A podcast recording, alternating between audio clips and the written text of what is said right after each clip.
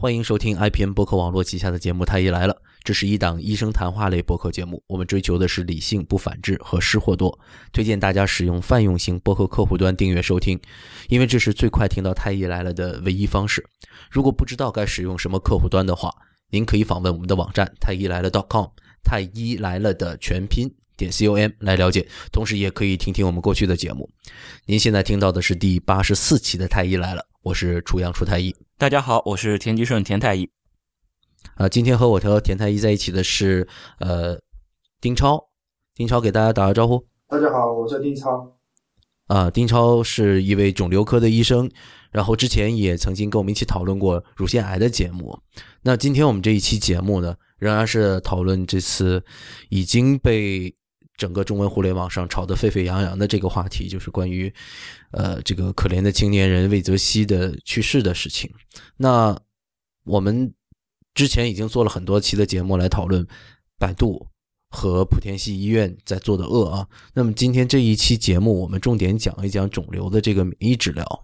也也不光是免疫治疗吧，肿瘤好多好多新治疗，对不对？免疫治疗只是其中一个吧。我们这一期就都都一起都讨论讨论，不光免疫是吧？什么什么靶向啊、干细胞啊等等等等，都有好多好多治疗。我们我们都都都说一说，看看这些肿瘤。我们现在科科技发达了，是吧？人都已经马上，我们的目标就要上火星了，是吧？肿瘤我们到底又又又有了哪些新的进步？我们我们也聊一聊这些事儿，对，现在大家在讨论的所有的事情都集中说，我们不要去莆田系医院，我们不要去找百度搜索。但是我觉得最好的一个办法仍然是降低这种信息的不对等。如果我们对于这种疾病，对于肿瘤这个疾病和肿瘤的一些相关治疗多一些了解的话，我们才能够真正的去对于这些骗子医院有一个免疫力，嗯，对吧？所以呢，今天就来讨论这个事情。那呃，我们在节目录制之前特意重新回顾了魏则西在知乎上写的这一个答案：你认为人性最大的恶是什么？然后他这里面讲到了他的治疗。他大二的时候发现了恶性肿瘤，之后呢，经过了手术、放疗、化疗，啊，生不如死。然后，因为他是独子，所以呢，家里人跑遍了各大城市的各大肿瘤医院，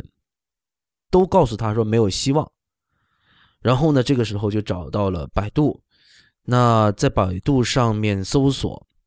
第一条就是某武警医院的生物免疫疗法。D C C I K，啊，就是这些。这里呢，魏则西是这么说的：他说见到了一个姓李的主任，他的原话说，这个技术不是他们的，是斯坦福研发出来的，他们是合作，有效率达到百分之八九十。看了他们的呃，看了魏则西的报告单之后，跟魏则西的父母说，保他二十年没问题。这是一家三甲医院。那这里面提到了一几个很重要的信息啊，就是说他首先他是做了手术和放化疗的，然后第二个呢去了各大的肿瘤医院，你也是在肿瘤医院工作哈，那也就是说各大肿瘤医院都坦白的告诉他这样的没什么希望，是吧？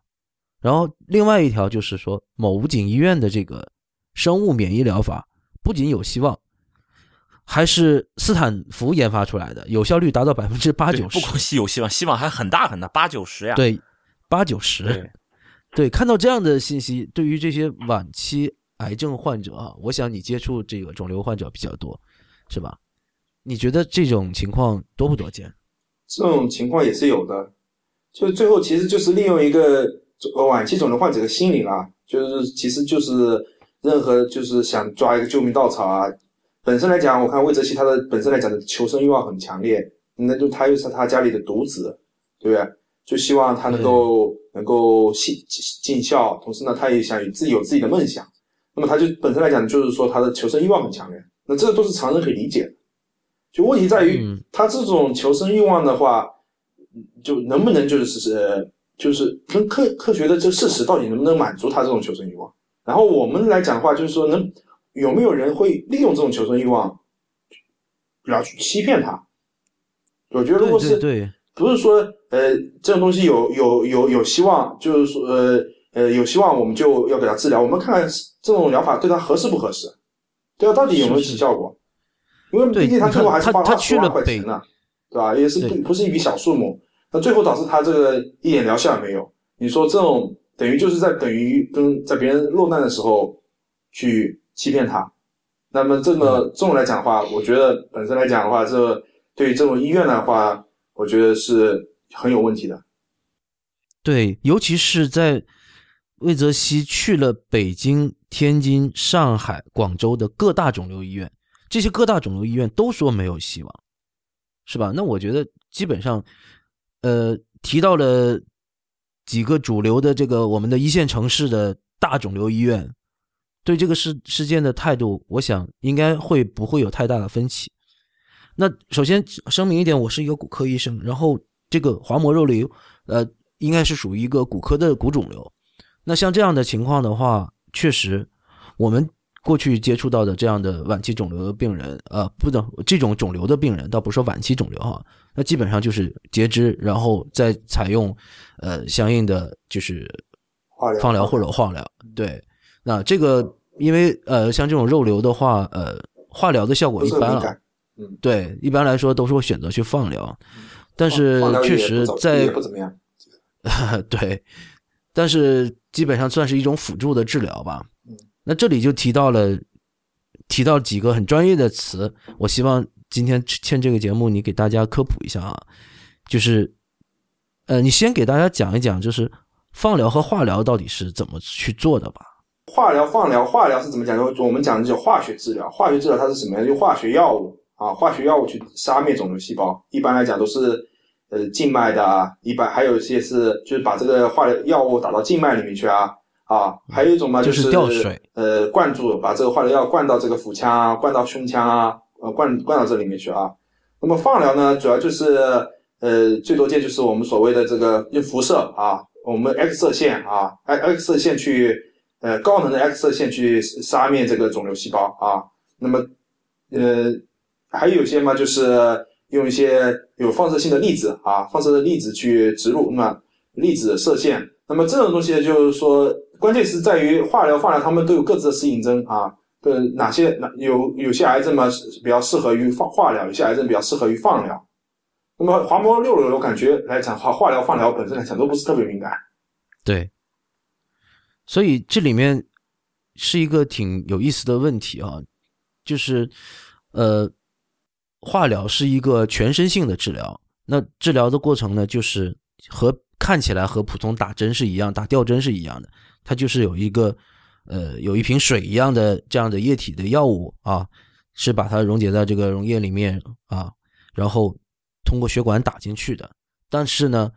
它打进去之后，它没有办法去识别哪些是正常的细胞，哪些是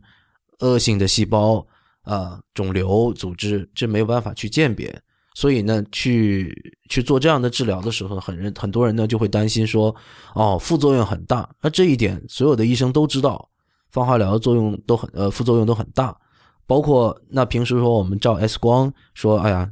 ，X 光都有辐射，都是一种影响。那放疗呢，其实它也是有一个一个很强力的一个辐射的。所以呢是都是说，魏则西在他自己的帖子里也讲到，生不如死，死里逃生，用了这样的词。对，但是就像刚才你讲的，这种所谓的生物疗法，它这里面会有一个很特殊的一些特点，你不如给大家介绍一下。呃，不是，就是免疫疗法，我说错了。对，一样的，就是生生免疫疗法又叫生物治疗，都是一样的。本质上来讲的话，它就是其实就是利用这个呃人的免疫系统啊去抵抗这个肿瘤。那本来这样讲的话。肿瘤它的恶性肿瘤的发生跟人体的免疫系统异常是有关系的，就是因为这个人体的免疫系统发生了问题，导致它这个呃肿瘤呃癌细胞它产生以后，它免疫系统没没法去识别，没法去消灭它。那本质上我们这个我们那个科学家研究都发现，就是说人体其实每时每刻都会产生一点癌细，都会发生这个基因突变，导致呃一些细胞癌发生癌变了。那么这个发生细胞癌变呢，就是在人体内当中一种异物，那么免疫系统都能够去识别。发现他们，并把他们揪出来，把他们消灭掉。但是有的时候人的这个免疫系统发生了一些问题啊，导致它识别这种识别这种癌细胞的能力发生了一些就是异常吧，那么癌细胞就有幸存下来了，然后它不断的扩增，不断的扩增，那最后那么免疫系统拿它就没办法。那么它免疫系统的这种免疫疗法的思路嘛，可能就是就是说改变这种免疫，就是免疫系统拿癌症癌细胞没有办法这种状况啊，人人为的增强这种免疫系统的能功能啊，去杀灭癌细胞。我们这里讲就是这个免疫疗法。那董事长，我们我们产产生一个就是在就这次事件呢，我要说一个就是这事件中我们其实产生一个误区，就是说这免疫疗法呃，国内这免疫疗法是骗人的。啊。都无效的，都害人的。那我们讲免疫疗法不是一种疗法，它是一大类的疗法，不是说它这种呃呃魏则西那种疗法它是过时啊、无效的。我们就说所有的免疫疗法都是过时无效的，因为有很多很多种免疫，它们的之间的机制差异都是很大的。尤其是他还提到这个是斯坦福研发出来的，嗯，然后和这个某呃三甲医院呃武警附属的三甲医院合作。有效率达到百分之八九十，这里面最大的问题还是这个给了这个病人希望，是吧？对他这个是很有问题的，因为呃，我们在讲啊，就是说我们现在最热门、最热门的一个免疫制剂，就是在国外在用的啊，已经被批准上市了啊，就是 PD one 抑制剂啊，它的有效率最好也就百分之四十左右，也没有说达到百分之七八十啊。而且应该是还有就是是对于哪一类，就是对对于哪一类，对，不是说所有的癌症，你你只要是得了恶性肿瘤，全都全都管用，也也没有说这么好。我记得那个在呃呃有些那个就是说癌症骗局的一些呃科普文章啊，我们怎么识别这个医疗骗局？里面有两个关键点，在这个他这种说法都违反了啊。第一个就是说夸大疗效啊。就是说，呃，百分之七八十保你活二十年啊，这都是夸大疗效的说法啊。嗯，这个呃，还有一个就是，呃，不没有差别，没有适应症，就对所有癌症都有效果。它不管你有没有呃是什么具体的癌症，癌因为癌症我们统计上来讲有两三百种癌症，两三百种恶性肿瘤，不能够每种恶性肿瘤它们的各自的生物学特点，各自的它们的对哪种药物有敏感，对哪种疗法有敏感，它们都不一样的。你不能够统笼统来讲，我对所有的癌症对。这两三百种恶性肿瘤都是一样的，都是百分之七八十，那这就是有很大问题的。对，这个其实是我们现在正在努力的一个方向。听起来这样的一个计划也是有发展前景的，但是就正如刚才丁超所讲，这个要发动自己的免疫系统去攻击这些肿瘤，但是我们在攻击的过程中是不是能够去识别，然后这个肿瘤是不是能够被我们的免疫系统所杀灭？这个在不同的肿瘤身上其实是不一样的。比如说刚才呃田太医和丁超都在讨论的说的这个百分之八九十和百分之三四十三四十的问题啊，即使是在某一种肿瘤的某一种分型上，它的有效率达到了百分之三四十，也不代表它对其他的肿瘤会有效会敏感。嗯，对。所以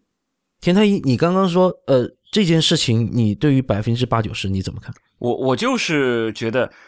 就如果真的是那个医生，他还要讲这个事儿，就能够有百分之八九十这么高的这个这个呃治愈率，可以是可以是这么讲，就是成有治疗的成功率的话，那这是一个很明确的，就是在欺骗，这就是这就是很明确的一个欺骗，因为他一定是知道达不到的。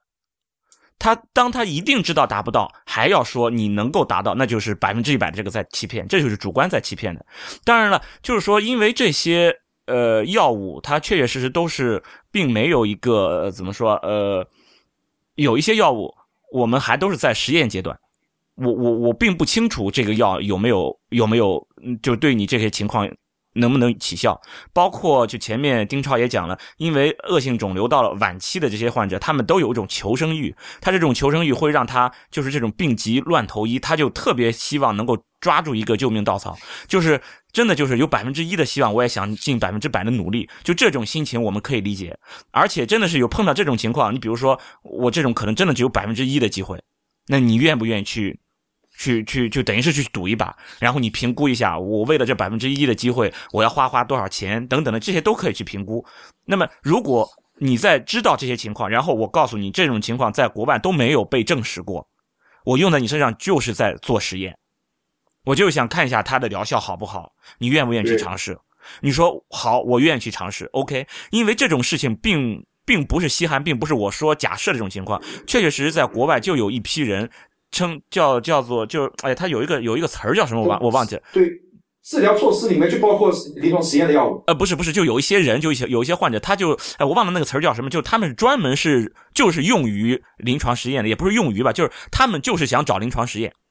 就是说他知道已经没有办法了。他就会找这些大到这些大的医医疗机构，比方他真可能去斯坦福或者去哈佛，然后他就去问你们有没有这些针对这些疾病的临床实验？我要参加这个临床实验。他们有这个公告的，对对，因为他知道我已经他们的临床实验都是免费的啊，对他他甚至还有补贴。对对，他他已经知道我已经没希望了，就是你的这些常规，你你你手术、放疗、化疗，你你已经所有医院都已经判我没有希望了。我我肯定不行了，那我只能去，既然是找这种找这种，嗯，就是做实验，就是抓这种救命稻草。这种救命稻草是不是真的？真的就是救命稻草？我不知道。那我就只能去抓一根，抓一根，我就只能去做实验，拼拼我的运气。我运气好，哎，正好就是这个有效的这个药物，正好给我做实验用上了，我有效了，我我就我就赚了。真的不行，那我就认了，没办法。那么这一批人，他知道自己是在做实验，知道自己做实验的这个药物可能是没有效的。而且很有可能是没有效的，那么这个我觉得是可以的，医生充分告知。而且对于这些做实验的人，你不能再收他高额的药费。你为什么？你收药费的这个这个理由在哪里？免费的，对，而且甚至还有补贴。对你问他收这个药费的理由在哪里？你又没有作用，你为什么要问人家要钱？这这个你你应该讲清楚。就是说，其实武警二院是这样的，他他的这个治疗方法。我我觉得都不能说你用了这个治疗，不能说是因为武警二院用了这个治疗方法，所以武警二院是是在作恶，不是这个意思，而是说武警二院在明知这种方法无效，还要在给病人收取高额的药费的情况下用这个药，这种事情是错误的。如果你告知患者这个效这个效这个药物，我们现在是处于临床试验。我不知道它的临床效果怎么样，就只能做实验。我在你身上做实验，我不收费，我在你身上用，结果不好意思，这个药物无效，最终你还是没有办法，没有办法把你拉回来。那我觉得这种做法是没有作恶，是没有没有问题的，是是是正确的。你要充分告知，嗯，对，充分告知是没有问题的。但是如果说你是主观上知道，但是明确，呃，在。在进行告知过程中去刻意隐瞒的话，那我觉得这就是主观上的作恶。对对。而关于这临床试验的是，其实，在那个一期呃一个特别著名的美剧叫《Grace Anatomy》，就实习生格雷里面有一个特别呃一个转折性的一个情节，就是讲这个实习生格雷，他遇到了这样的一个老年的晚期癌症的患者，得知了他们医院正在做某一种临床试验的时候。特别想加入到这个临床试验里面，但是这里这个临床试验里面分一个实验组和对照组。哦，那叫双盲，他不知道自己要到哪一个组。对对对，所以对他这里面有一个特别重要的情节，就是他不断的去和这位实习生去讲述自己悲惨的遭遇，希望能够进到这个实验组来，就正式的接到接受到这个治疗。然后这个实习生格雷这本人这个主角。就真的去把他的这个档案从对照组放到了实验组，这一件事情后来被他们整个的呃整个医院的管理层和这个负责这个项目的负责人都知道了，以至于这次临床实验的失败，做肯定要作废了。那这这个确实是，就是把你作为对照，那可能有人会想，哎，你本来是要人家就把你作为救命稻草的。要要要让你来帮一下呢，你你反倒是让让他去做了一个对照组，这不就是明知他没有希望，还要让他去死吗？你你我他真的大家可以这么理解呀？其实不是这样的，我没有明知，我就是不知道这个药是不是好，我就是不知道这个药是不是就比我的那个呃我的对照原来的传统的药物传统药物好，甚至我都不知道它是不是就比这个呃安慰剂好，我不知道。有可能我给你用了安慰剂，你可能活的时间更久呢。所以说这个事情不不能说，因为我把你放到了对照组，放到了这种空白对照里面，放到安慰剂里面，就是把你给害了，真的不一定。这个时候其实真的就挺悲惨，就是人就被就是这么一个人，然后他就被这么摆来摆去，这确实是没有办法。对，这个其实也是回复到我们之前说那个问题，就是在我们年轻的时候，其实确实会缺乏这种专业性，会容易被病人的某一些呃主观的一些情绪感染到，然后以至于丧失了自己正确的判断。不过，我想插一个话，就是刚才提到了这种中末期肿瘤患者，其实国内还有另外一种医院在做做另外一种缺德的事儿。你知你们知道有一种医院？专门是面向中末期肿瘤患者的吗？还有这种医院叫叫什么名字？对，康复医院。我我我，比我跟你说讲一个非常著名的，我也不怕报他的名字，就郑国肿瘤医院，叫王振国这个人，嗯，你听过吧？我不知道，听过，我我倒是没听过。王振国肿瘤医院在全国开了很多间医院，这个人是个中医，而且他是有行医执照的，是什么行医执照？是西医的行医执照吗？这个我我不清楚是不是行医的行医执照，但是他是执政上岗的正规的医生，开了这样的一个正规的医院，然后所有的病人都是中末期，在所有的肿瘤医院、正规医院里面都已经宣告死刑的这样的病人，他专收这样的病人，然后他会有自己的独家秘方的一个中西药、中西医联合治疗。对这个，我我田太你不知道这个，真不知道。我知道这个，这开在我们医院门口啊，真的？就杭州的？是在杭州吗？对啊，就就就就这个人就在杭州的。这个人在哪不知道，反正在我们医院门口开过，开过他的分店还是总店不知道，反正是开在我们那里。对，他这一他这些药物非常非常的贵。对他这个，他是如何去跟病人？他以前那个我们那个主流媒体有揭揭露过的，批判过的。那现在现在什么下场？他现在是怎么样？我想知道。还在开啊，在在哪里开？就那就是不敢高调开了，以前是很高调嘛，到处宣传。那现在就基本上就沦落，就是呃自己按按那个地下了，在搞了。那么我们医院门口嘛，不不主张这种开了，就把他赶走了。那现在他就可能就搞地下了，你嗯派出一拖啊出来，到处到处去兜人啊，对不对？哇，就开在你们医院门口？对，以前原来就开在离我们医院五百米的地方。嗯，你知道吗？所以，我我们真的就会有病人会会去从肿瘤科出院之后，直接就到他们医院去了。然后他们至于怎么去告知的，我也不太清楚。但我接触过一些肿瘤病人，就是从我们科出去，然后到转科到肿瘤科，从肿瘤科出院之后，再到正国肿瘤医院的这些人，他会告诉我说，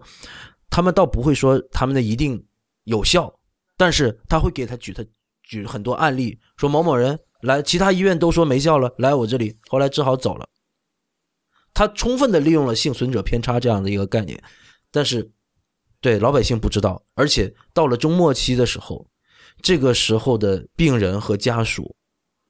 求生的欲望都非常非常的强，哪怕有一线的希望，都愿意去抓。这个时候真的是一个。很大的盈利的点，呃，有必要讲一下什么叫幸存者偏差，因为这个东西真的是被大家，呃，用了很多很多次。嗯，那那那，你解释吧，你你说的呀。好，这个其实就是一个关于个例和普遍现象的问题。那大家会经常说，比如说邓小平抽烟呢，他怎么没有得癌症啊？我们毛主席也抽烟呢。怎么没事啊？我爷爷八十岁抽烟啊，没怎么都都到现在都活得好好的，是吧？他用这样的一个个例去想证明一个普世的真理，实际上这之间是不存在因果关系的。为什么？因为你看到的都是这些幸存下来的人，那那些已经被呃被疾病或者是被其他的因素而遭到了毁灭性毁灭性打击的这些案例，你是接触不到的。而你说某某人因为吸烟，他长寿了，你这样的一个幸存者，你是没有办法去证明那些因为吸烟而高达百分之三十到四十的这个肺癌发病率的这些人。所以这里面，我相信在各种就是朋友圈的谣言或者各个平台上流流传的谣言，很多人都在用这样的逻辑证明自己的理论。对，其实就是说，呃，怎么说呢？我们现在有很多情况，就包括呃，有一些这个就是呃就是这个新的这种治疗，就癌症的这种新的治疗，很多时候大家也都是会被这种幸存者偏差所迷惑。嗯，就是很典型这种，就是这个人得了癌症，然后他去就去烧了一次香，然后就活了。大家都知道，哦，这个是是是是假的，不可能。烧香和这种治疗治疗癌症没关系。那些好多烧了香了，后来也都没有治好。但这个大家都可以很明确。现在我告诉你，有一个医生，这个医生他用了这种什么树突状细胞的什么方法，免疫的方法，然后他自己得了。胰呃那个胰腺癌，他用这种免疫的方法让自己多活了三年，然后这个医生得了诺贝尔奖。现在我用这个方法来给你治疗，你觉得怎么样？你觉得这个方法是不是很神奇？哎，事实上就是这样。哎，我觉得你这样的说法啊还好一些呢，你至少没有说。呃，有效率百分之八九十 这些，但但但事实上真的很多个案嘛，对，很多是很多的时候，我们用的逻辑就是这样的，就是这一个人非常牛逼，诺贝尔奖获得者，然后他得的是癌中之王，得了胰腺癌，他用了这个方法之后，让自己多活了三年，你你还有什么好说的吗？现在我告诉你，我就用这个方法来给你治，你你我让你花二十万，花五十万你也会治，真的是这样，真的是这样。其实这个就是一个幸存者偏差，就是关于这种就类似这样的情况，就是关于免疫治疗。之前我已经在好多期节目，包括上一次那个买保险那一期里面，我也在说这个事儿，就是说这个东西不能因为这种现象，我们就说它就对于所有的癌症患者都是有效的。就算是这个得诺贝尔奖的这一位医生，他用了树突状细胞，他用了免疫方法，让自己呃在确诊胰腺癌之后还生存了三年多。但是你不能证明他不用这个药，他生存生存更短，有可能不用这个药生存时间更长，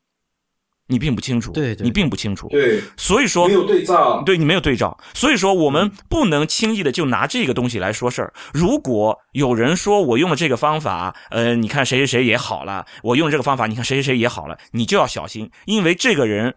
要么他在骗你，要么他对于这个事情的理解实在是太差了，一定医术很差，所以你就完全可以。不用找这样的人给你治疗。对，如果是一个非医学专业的人在使用这样的概念，有的时候他可能压根儿就不知道幸存者偏差这个概念，或者或者他真的是逻辑性呃思维是比较弱的一种人，他可能真心会觉得这样的个例会证明他这个理论。但是如果说是一个医生，他在用这样的理论来向试图向你证明他这样疗法是可他这样的一个呃一个。方法是可是可行有效的，那我觉得十有八九他是在主动的欺骗你，因为一个医生如果连这样的一个思维都没有的话，他是没有资格做医生的。对，赞同。对啊，所以这个里面我必须得说，无论说这个免疫疗法，我们今天希望能够客观的讨论一下这个免疫疗法，但是不管怎么样，都无法去洗清这一位。呃，有可能是说了这一番话的这位武警医院的医生，对，只要你是真的是说了这番话的话，我不认为你再有资格去做这样的医生。对，这个我觉得我我就完全有充分的理由认为他是在行骗，真的就是即使是免疫疗法现在并没有被完全淘汰，即使免疫疗法仍然在临床上在医学上我们有这种实验有这种尝试的这种可能性，他如果说了这种话，一定是在行骗。对，那丁超啊，呃，关于免疫疗法，其实呃，到现在还是在各种的科普文章里面啊，我觉得大家还没有把这个事情讲得很清楚。那你能不能给大家讲一讲，现在这个免疫疗法在国外和在国内的一个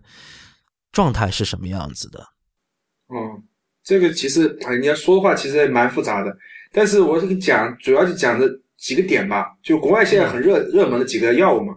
就那个呃，第一个就是我所说的 PD one 抑制剂，PD 一抑制剂啊，PD 一抑制剂，这就是呃我们现在就比较流行，就是说叫做免疫检查点抑制免疫检查点蛋白。把这个为什么是这个东西很有效呢？因为科学家发现，呃，人体免疫系统里面有一种蛋白叫免疫检查检查点蛋白，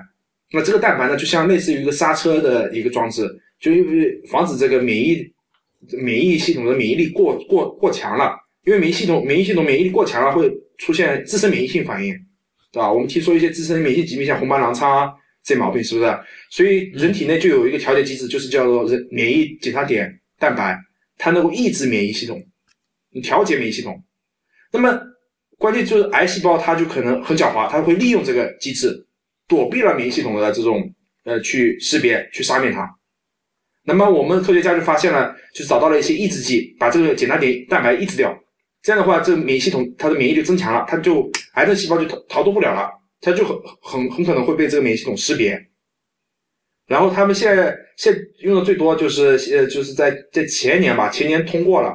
通过了一个叫 P D one P D E 抑制剂，呃，现在嘛看起来是对对于一些就是手术无法切除的一些黑恶性黑色素瘤。对于一些就是已已经难治性的非小细胞性肺癌，还对于一些晚期的肾癌这三种癌症，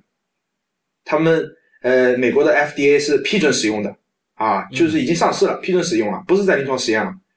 那么对于我们国家来讲的话，它是这这个药物是没有进来的。我们如果真的要去使用，只能跑到香港去使用，反正费用也很高啊，大概一大概做做大概可能要准备个二十二十多万块钱才能去去做一次。呃，就就做做一个疗程，呃，还有一种就是我癌癌疫苗啊，癌疫苗就是癌症疫苗。那么这个东西呢，就是讲的话，就是它，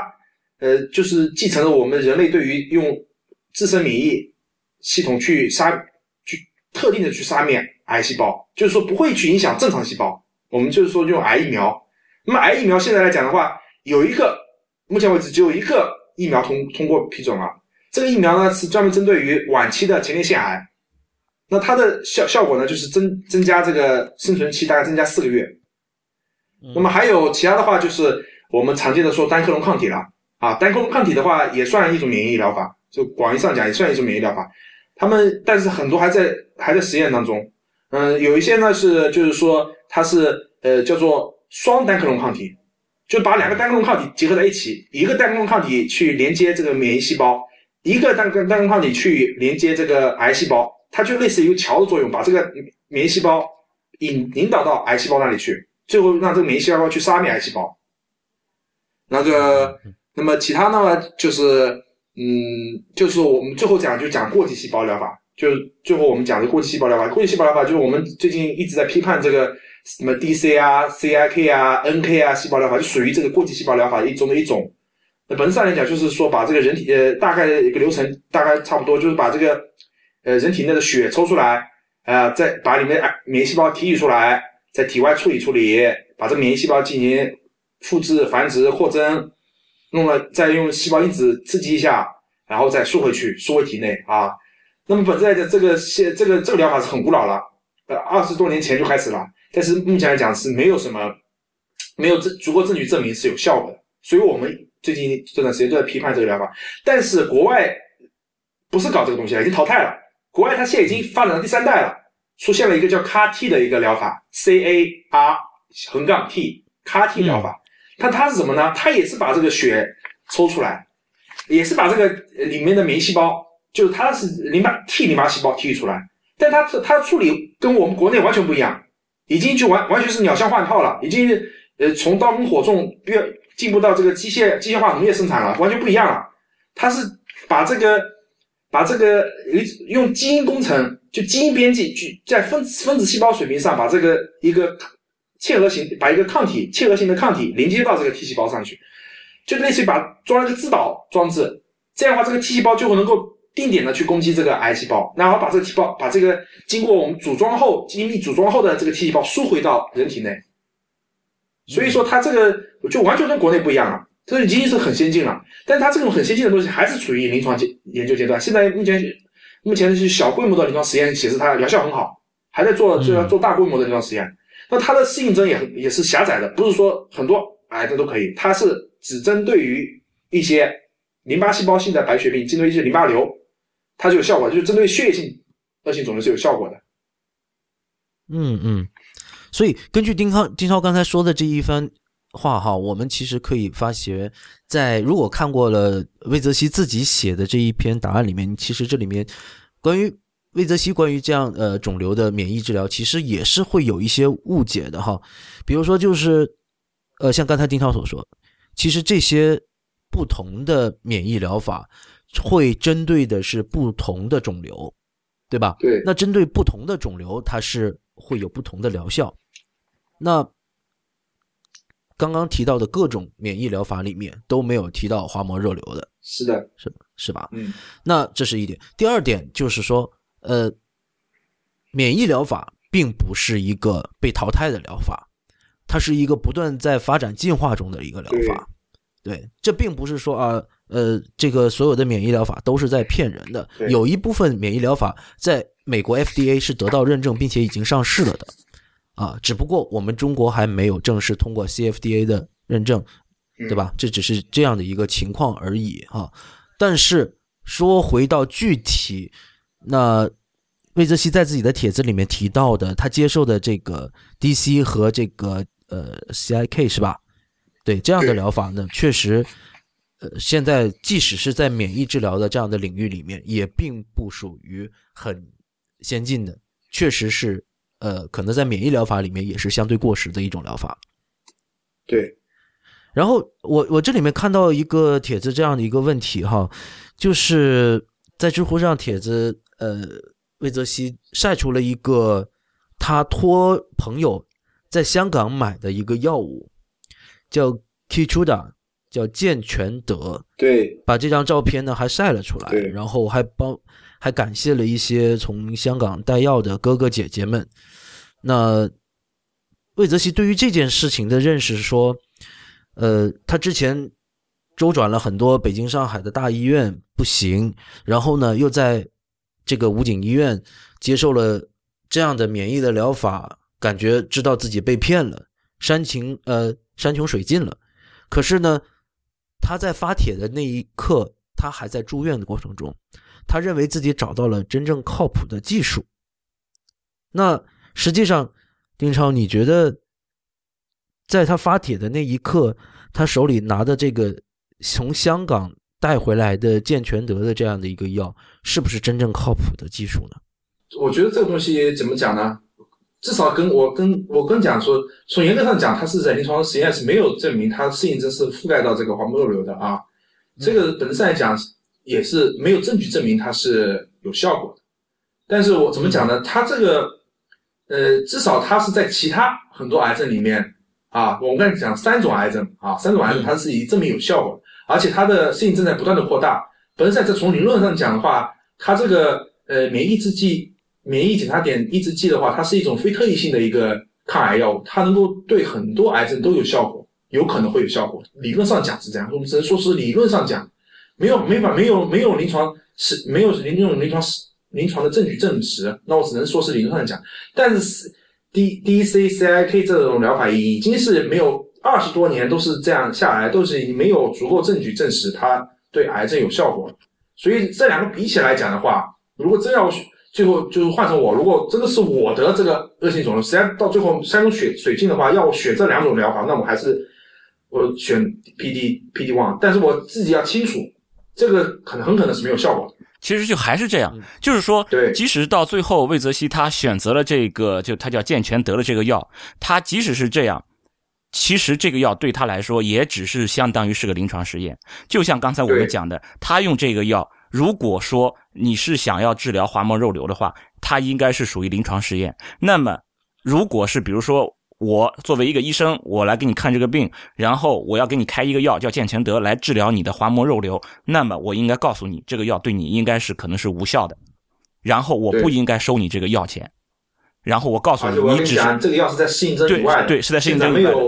没有证据证实它对你这个滑膜肉是有效果。对，对你是没有效果，你就是参与了这么有可能就只是参加一个实验，你我我不敢问你收钱，就还是属于处于这种状态的，就是说，呃，只是说之前他用的那些是被证实呃无效了，这个没有被证实无效，仅此而已，都没有一个药都能够证实对它是有效的。所以说这两个只不过可能就是五十步和一百步的关系吧。其实对于对于他来说，对于他这种滑膜肉瘤这种情况来说，其实都是至少到现在来说都没有证据证明是有效的。这两个是完全一致的。而且还有一个问题就是说，他在发发那篇文章的时候，就是呃泽泽西在在发那篇文章的时候，他是说他最终就是接受的那个靠谱的治疗是个靶向治疗，也就是说，我我我怀疑他是不是把这个药理解成一个靶向治疗药了？嗯，这个里面他他在靶向治疗在之前吧？对，靶向治疗应该是在之前吧？是在一五年的时候，就是。对他最后在发帖的这一刻，他说在住院找到了真正靠谱的技术，应该是减脂的这个 健全德。所以，但是他说是那个这个靠谱两个字，我我我觉得其实是也要打上引号的哈。这个可能也是过度的给予了过高的期望。对对对，还还一个问题就是，他之前他说他是用到了这个靶向治疗，其实是让他就相当于又让他呃生命又延长了，好像是表达这么一个意思。就是说，啊，对他这个帖子是这么说的，他说，呃，结果呢，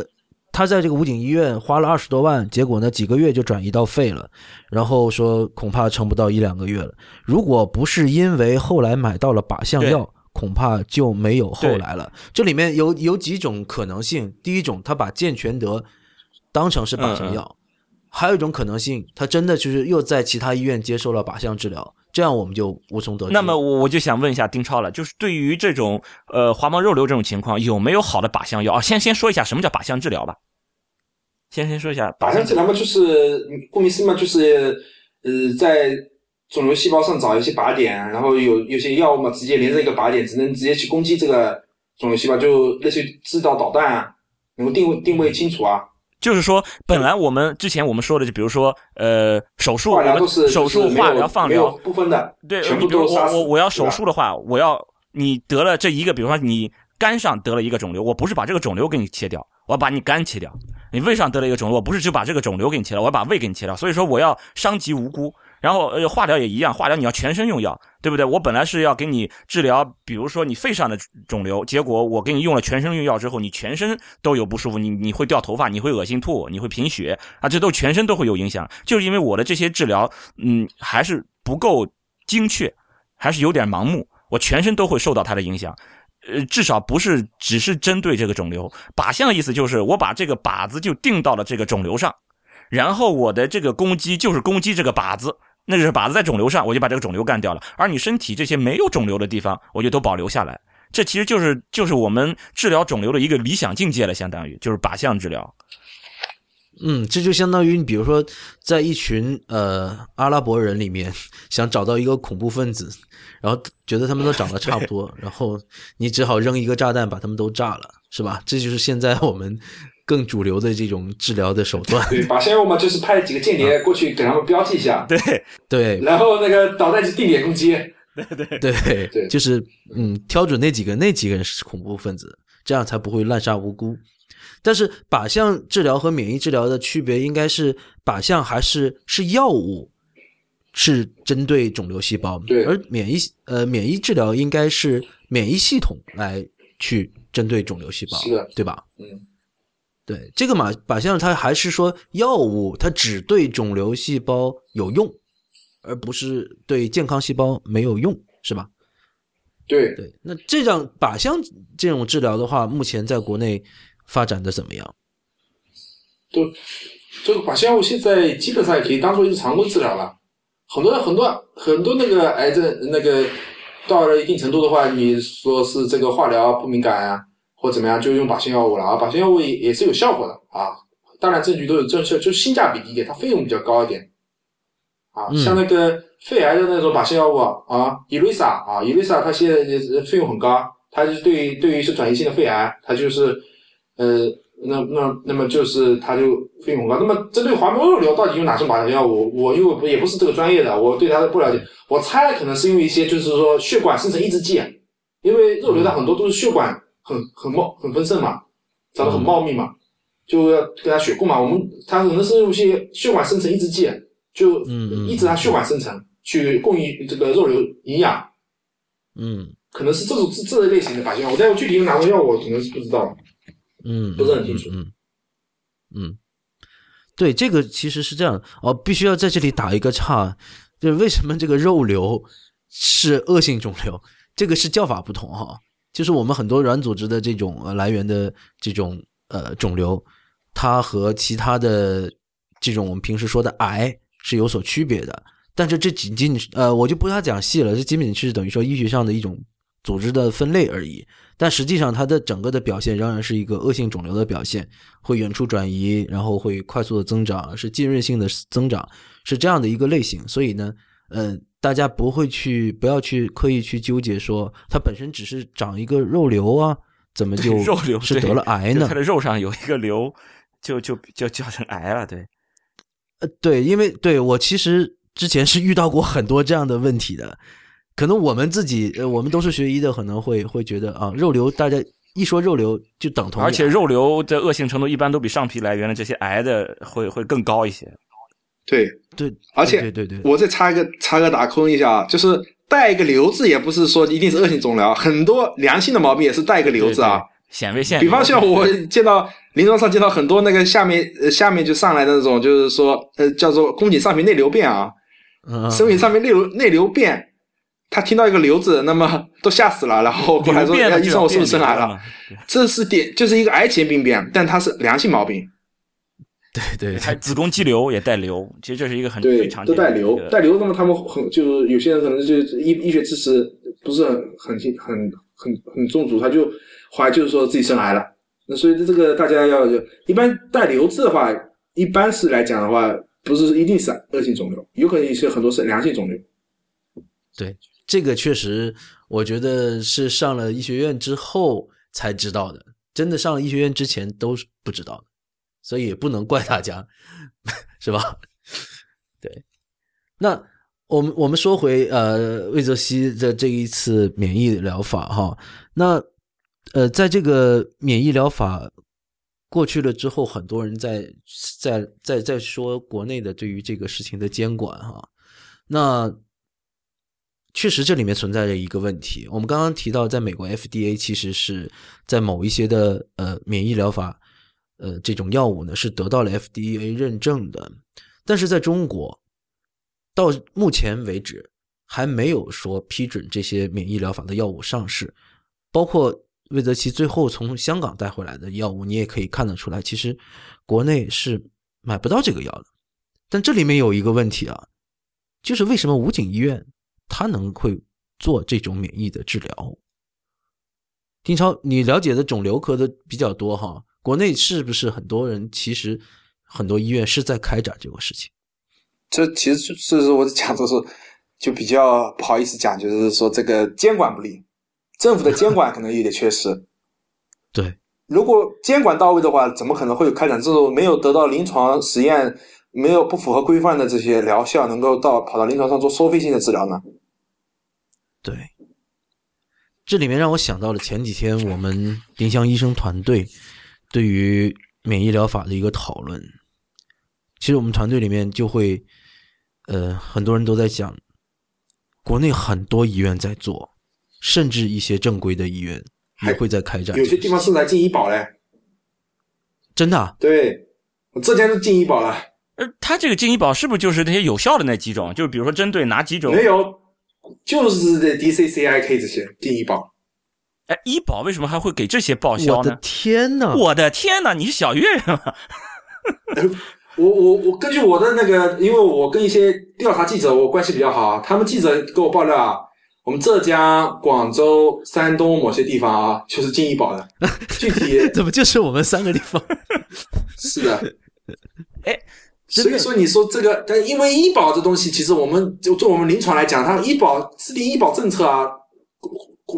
说哪些疾病进医保啊，其实很多不是非都是非专业人士的，对不对？对对。而且我我现在怀疑，他这个会不会涉及到什有什么内幕？医保部门啊，我们这个。百度莆田系啊，对不对？对，没关系，在我们节目里随便说。我都跟他讲了，我们丁香医生可能都不太方便去做的一些话题，在我们太医来了，我们都可以说，对 吧？这种事情为什么就能进医保？我们已经这个梳理的非常的清楚了。我们国内是没有认证这些药物的，怎么能进医保？这是我今天和你做节目现场才知道的。我也是才知道的，就是说，如果 CFDA 都没有认证的药，你都可以用医保来报销，那这个医保的意思是什么？就你在鼓励什么？对呀，那你那你没办法，他就是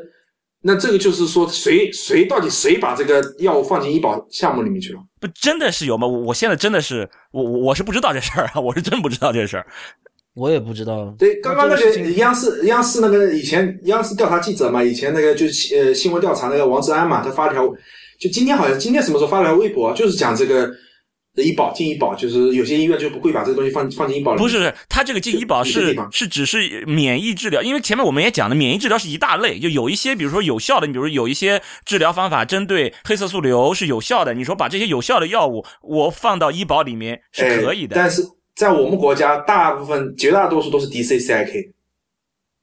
那你确确定是大部分的免疫疗都是 DCCIK？不是，就大部分那大部分是这些药，是这些无效的。那么我对这些无效的，我全都不会给你保的。那这个我觉得是没问题的。然后有少部分我们用于，比如在在在哪些地方，我我就用于这些有效的这些治疗，呃，治疗黑色素瘤。呃，然后我对于这些治疗，我又能进医保。那我认为这是有有些药物都没有进来，没有进没有进口啊。那都没有啊都没有进来。哎，等一下，我有点听不懂了。就是这个药物没有进中国，但是它能进医保，对，这是什么意思呢？我觉得这很奇怪。就我跟你讲，就是我们刚才不是讲说那个黑色素瘤不是有一个那个呃 PD one 嘛？PD one 之前还有个药物啊，它也是是比较老的，它是二零一一年上市的。那 PD one 是二零一四年上市的。这两个药治疗黑色素瘤都是有血血疗效的，但是这两个药都没有进，都没有进来，都没有进到中国来。所以在中国的话，基本上我跟你讲，都是 D C C I K N K，或者把这几种细胞疗法进行一个排列组合，合并一下，说呃，就是像武警二院做搞出了一个 C I L S C I S C C L S，就是说多细胞免疫疗法。呃，这个就这个要解释一下，就是说就要解释一下，就是丁超后来说的什么呃 C D 什么 C I K 啊，什么 C L S，就这些这些数字，不不这这这些字母，就是都是被证明无效的，都是被已经被证明无效的一些免疫免疫疗法，过时的，就这些免疫疗法，那国外都不搞的东西。哎，你你你说就这些针对就是这些没用的这些免疫疗法，反倒是能够进医保？对，What the fuck？就国外那些进不来。那么就给了我们国内这些免疫疗法有了这个可以所谓的一展身一展身手的机会，但是一展身手呢，就呃不知道是什么原因，那这些没有用的这些东疗法呢就进了医保，到底怎么进呢？呃，可能有些记者啊，有些报刊、有些报社正在调查，那么我具体怎么讲我也不知道。那至少我觉得这里面是一是有猫腻在里面的。哎，这些药物你刚刚提到它没有进中国，所以它这些免疫疗法的药物是国产的吗？就不一样的，完全不一样的药物。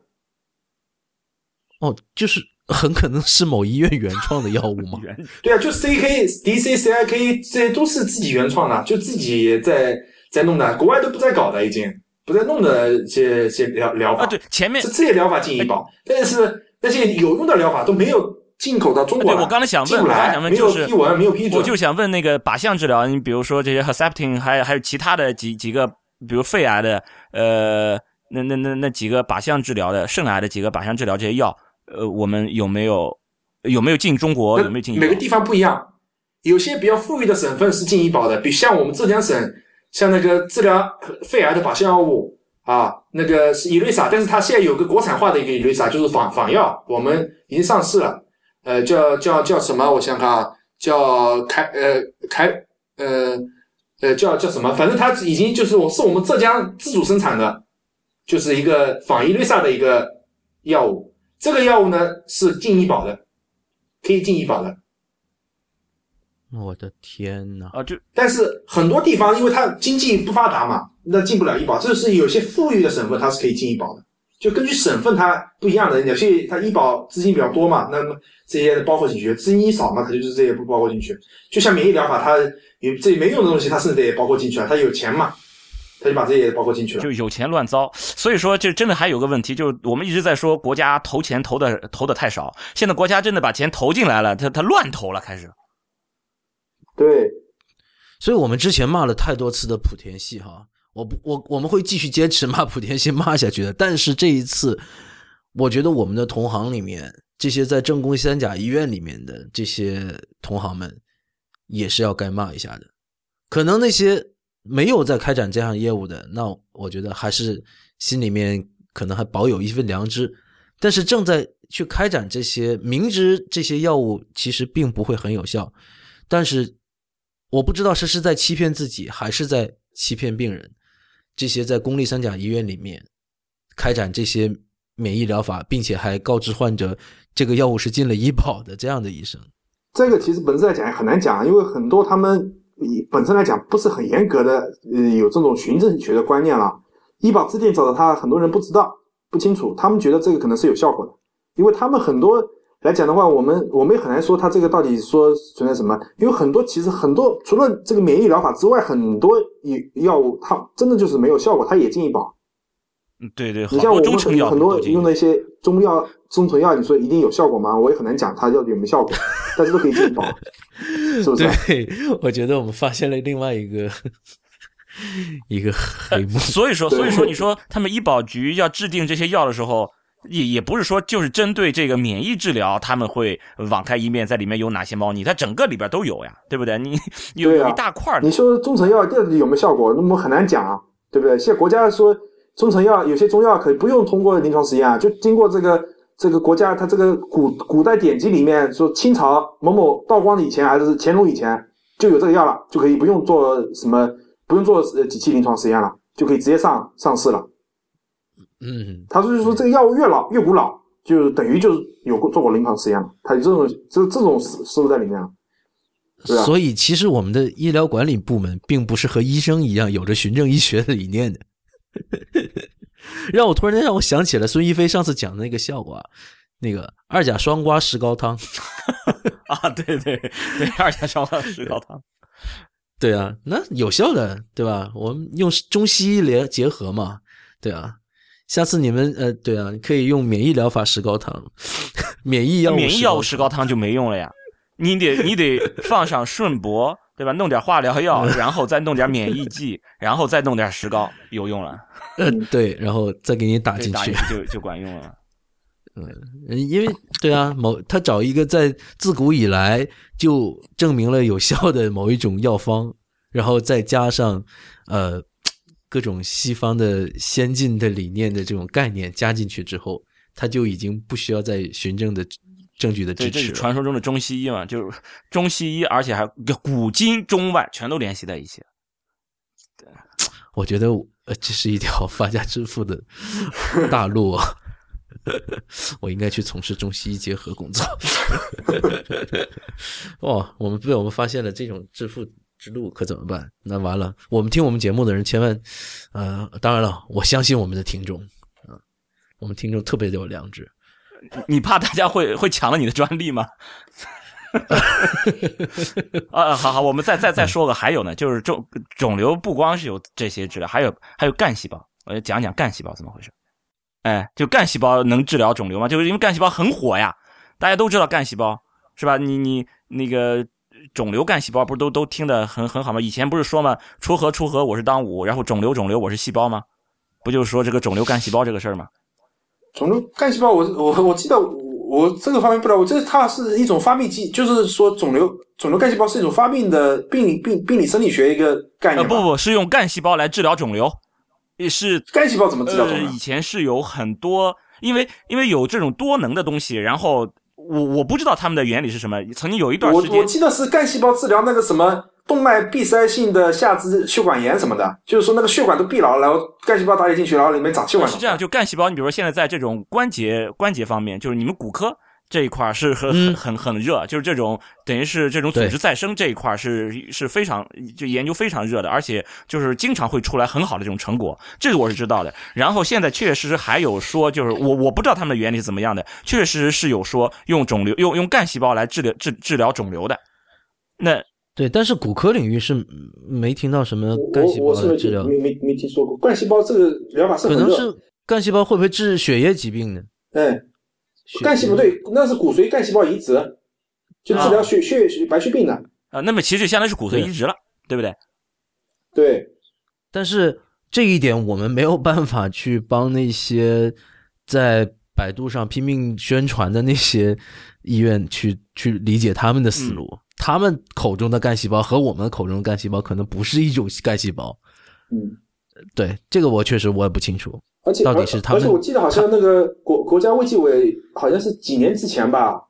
下了一个通知说这个干细胞好像是呃有问题的，当时叫叫停过的，干细胞临床用叫停过。嗯，然后现在干细胞治疗跟那个那个我们前面讲的免疫自自体免疫细胞疗法都是归入第三类医疗技术嘛？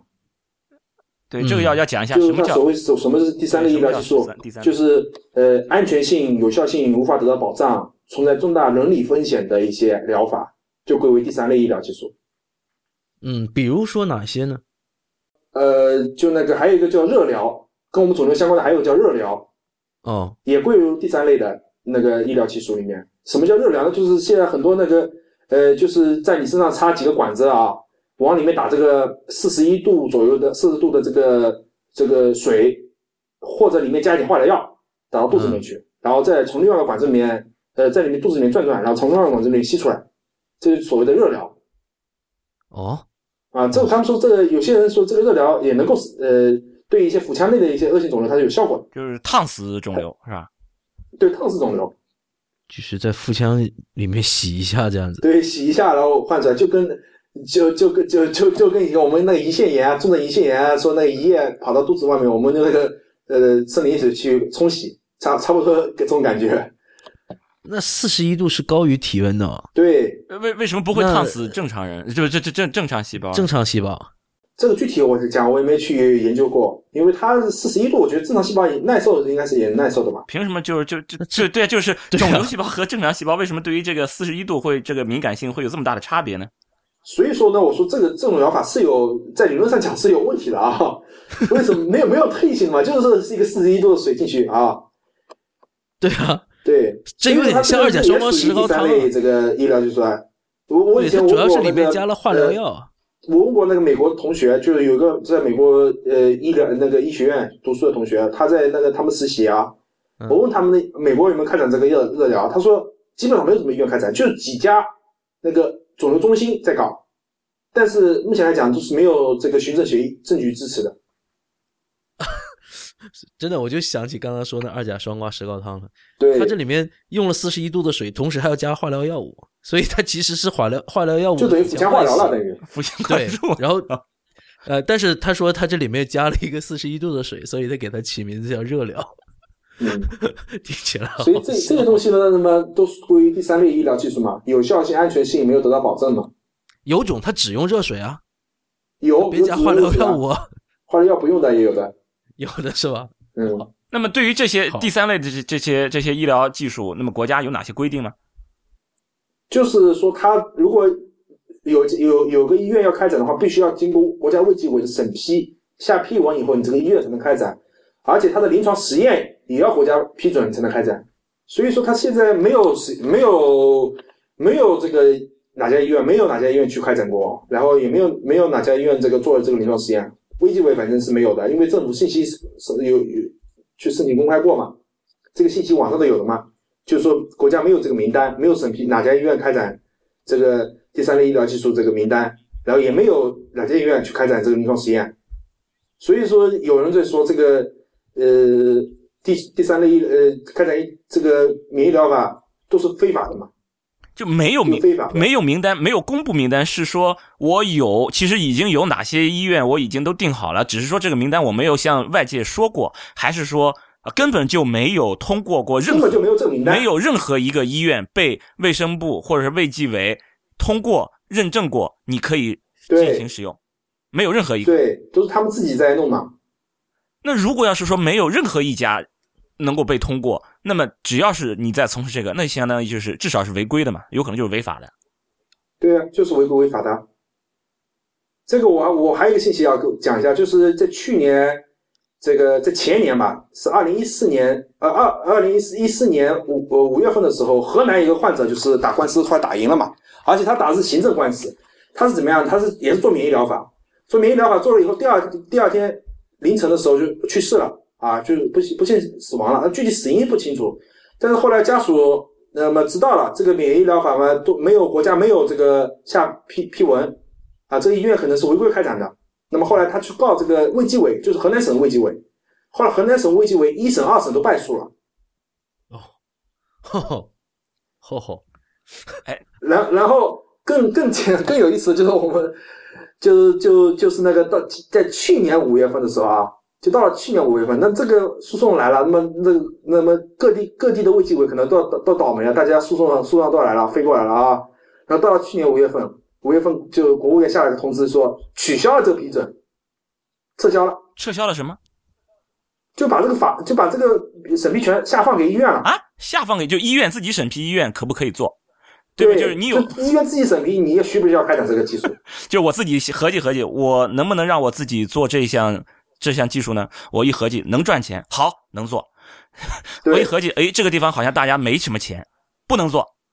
就全全全靠我自己去审批是吧？对，他就等就等于就卫计委他根呃根本就管不了这个事情，那他管不了呢，就可能涉及到这个不作为导致的这个诉讼的风险。那么他可能我我是自己猜测啊，可能规避这种风险，他就把这个审批权下放了。刚好我们国家又有一波简政放权的这个改革嘛，那趁着这个改革的东风呢，他就把这个审审批权给取消掉了。那这样以后就没有人再去行政诉讼他了，以后出现问题也是医院的责任，医院他审批开展了这个没有经过临床论证的。呃，疗法，然后出现出现问题的话，那就是医院的责任，找医院去打官司，不要找卫计委来打官司了。所以一审、二审败诉了，然后 终审就没事了。对，这个时点时间节点掌握的非常的好。嗯，利用了这个春风风。然后我我打了个比方，就是类似于这个交警在十字路口执法，然后看到这个红绿灯，然后没有一辆车去遵守这个红绿灯，那他做的做的。他下一步做的事情呢，就把这红绿灯给拆了。那么就是说，现在现在就是我们现在在录节目这个时候，国家是有这个第三类医疗技术的这个这个法规的，这个法规还是存在的，只不过对，但是就审批权没了，审批权给医院。只不过这个审批权已经下发给医院了。对，哎，我忍不住了，我一直不想说这个事情，但是我我必须说，就是医院在对待这种所谓新技术的这种态度啊。据我了解，我我我身边有很多的同学和朋友和各种呃在医院从事各种呃新技术的这种呃我我认识到的人士，我了解到很多人很多医院对于这种新技术的态度是非常激进的。我国内我觉得现在是有这样的一种风气，就是说鼓励创新。我觉得鼓励创新是好事啊，但是。很多的科室，因为他自己有营收的压力，然后很多的医生啊，也是自己在有想出头之日，在这里面，我就觉得有部分人步子迈的有点大，然后对于这种所有的新技术的这种接受程度，呃，非常的高，而平时我们所坚持的那些循证的理念、循证的证据。似乎在于在创新这里，在第三类医疗技术这里都变得不那么的重要，而而医院的管理方呢，由于刚才丁超说的这个事情，我觉得更加好解释了，就他们自己还拥有这样的审批权，所以要上新项目、上新技术，如果这个东西是一个能带来高盈利的情况下，我觉得这个是很容易得到医院这方面的通过的，而大多数比如说教学医院。在这方面相当谨慎，哪一些医院在这边这方面可以特别激进呢？这就真的是一些部队医院和一些被莆田系承包了的部队医院的科室，会在这方面特别特别的积极。对。我觉我觉得教学医院还是蛮靠，还是相对来讲还是比较靠谱的。对对，毕竟他们是学术，呃，这个东西，你这个东西如果瞎搞的话，是拿到国际上别人也别人变成笑柄啊，对吧？对，你拿不出手啊。对吧？您这个医院搞这个东西，我们有到底我们学生学支支支持没支持的东西，那我们在国际主流界都不不再搞，你们在搞，那是不是就你们那边变成异类了？对不对？那像他们 军队这种地方的话，那那他们没有这种这种顾虑在这里面，对吧？我我我我想说是他们，我想说的就是刚才那个。就是出太医把这个把这个事儿跟跟创新，我觉得你这相当于这是创新被被我们被我们那个节目黑的最惨的一次，就是我觉得这个事儿就不能叫做创新，创新这个东西是要有成本的，创新不是说你你拍脑袋想一折，啊你就拿来。以前只要没人做过的，我来做就叫创新，不是这样的。你要为创新付出成本，就这个事儿。你比如说一个一个新的一个疗法，你要给一个患者使使用，然后你有很好的一个论证，你说别人都没有这么用过，但是我认为这个是有效的。说说实话，如果你真的能够证实你的这个说法，你是一个很伟大的一个人，这是创新。但是为了证实你的这个创新点，你要为此付出代价，你要为此付出很多的劳动，而且当你在做实验的时候，你要说服别人，而且你的这个东西不能是靠欺骗的这种行为，就是像刚才讲的，你如果要想给人家用这种方法去治疗，你不能收人家一分钱，甚至你要给人家补贴钱，你应该让人家知道这件事儿，就是说这件事儿是以前从来没有人做过，没有人能够证实这个事儿对你是有好处的，你看看人家还能来跟你配合你的这个所谓的创新吗？所以说这个东西，我觉得你不能就是你你脑袋想，这我觉得这不是创新，这只不过就是创收，就是说你你在给自己找一个点让你盈利、让你挣钱而已，并没有一个创新，并不是说你为了一个造福人类，为了为了人类的这种健康的这种发展，你你在为此而付出劳动，来来来来来做出努力，这不叫创新。你你如果真的是创新，就应该是目的。你的目的是为了能够寻找到一个真正有效的一个方法，能够让以后让再有类似情况的人能够因此而受益，然后你为此付出了大量的劳动，你要说服别人等等等等，你去做实验，这些就叫创新，我觉得是非常非常赞成的。没有这样的创新，医学就不可能发展。但是你说我我就是为了赚你的钱，我看你没钱，我就不在你身上创新了，那就是创收了，真的不叫创新。所以说这个东西，我我觉得真的不能把这种把这种。这种非常龌龊这种行为，跟这种医学上的创新等同起来。我跟你说，这些龌龊的行为，真的就是发生在我们的同行身上的。然后这些同行，我很，就是我很怀疑他们是是不是知道创新和创收的区别。他们，我想其中大部分人心里是有数的。对我，我觉得应该是有数的，是有数的。但是呢，去申请这些新项目的开展的时候。让他们去真正走上临床的时候，一定会扣上这个创新的帽子。对对对，好看了。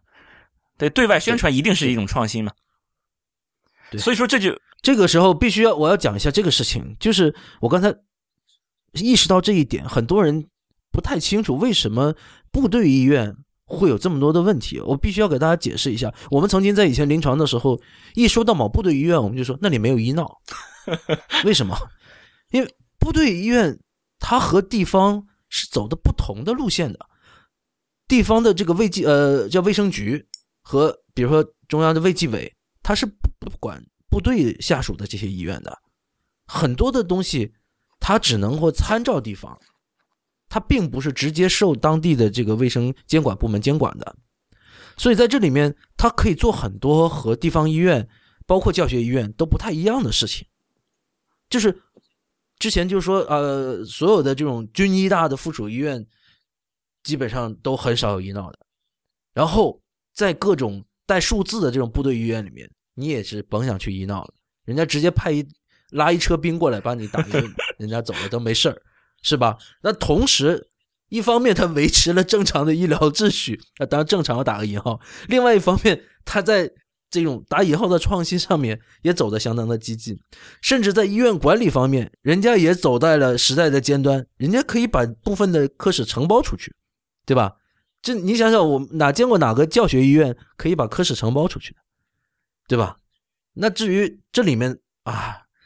那大家我想也都在看最近各种各样的报道，这没法深说了。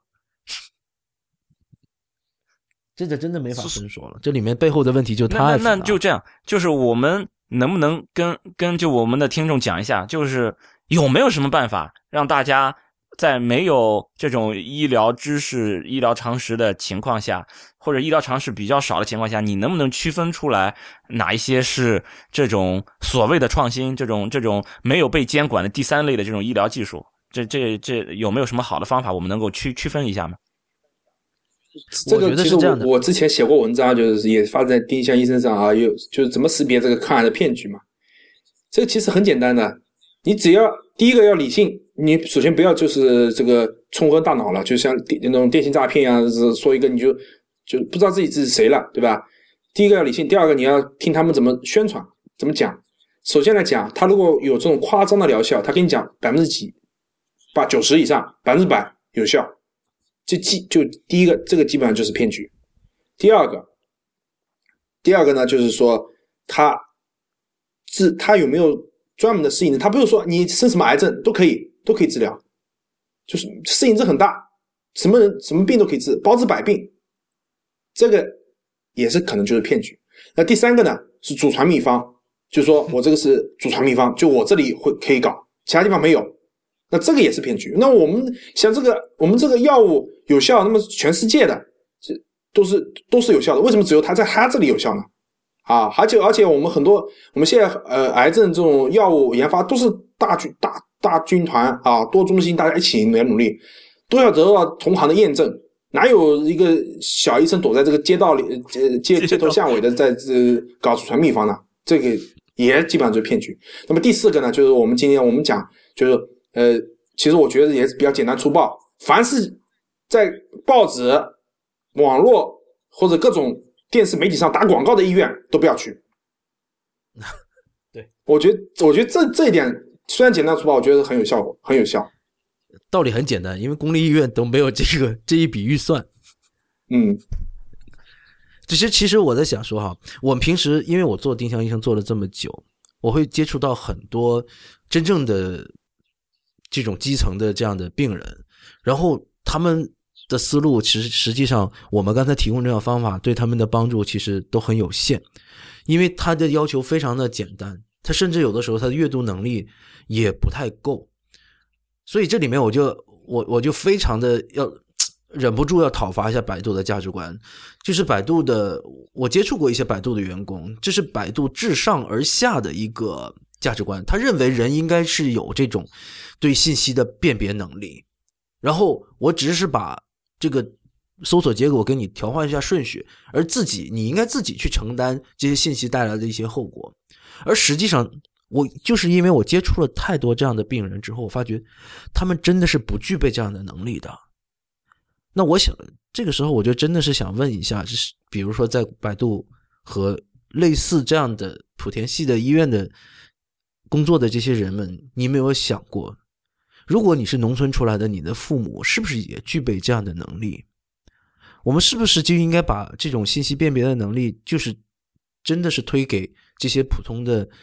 普罗大众受教育程度很低的这样的人，很多人去百度上去搜索这个事情的时候，他其实就想找一个靠谱的医院，而这是因为百度在国内的这样的名声，而他选择了信赖的百度，对吧？嗯，我想这个去选选择医院治疗，选择哪种疗法治疗，还是跟买手机有很大区别的。对对，也许你买手机能够辨别啊，这个手机到底好不好，适不适合啊。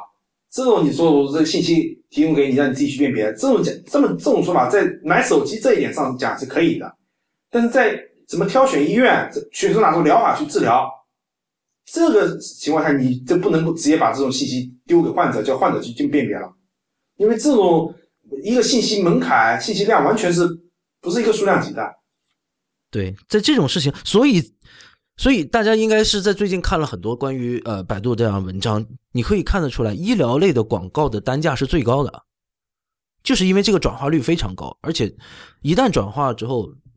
他在可以在这个病人身上可以获取巨额的价值。比如说这个魏则西，就是为了在这个治他的这个病，在这一间医院花了二十万，对吧？他投多少广告，他都能把这个钱赚回来，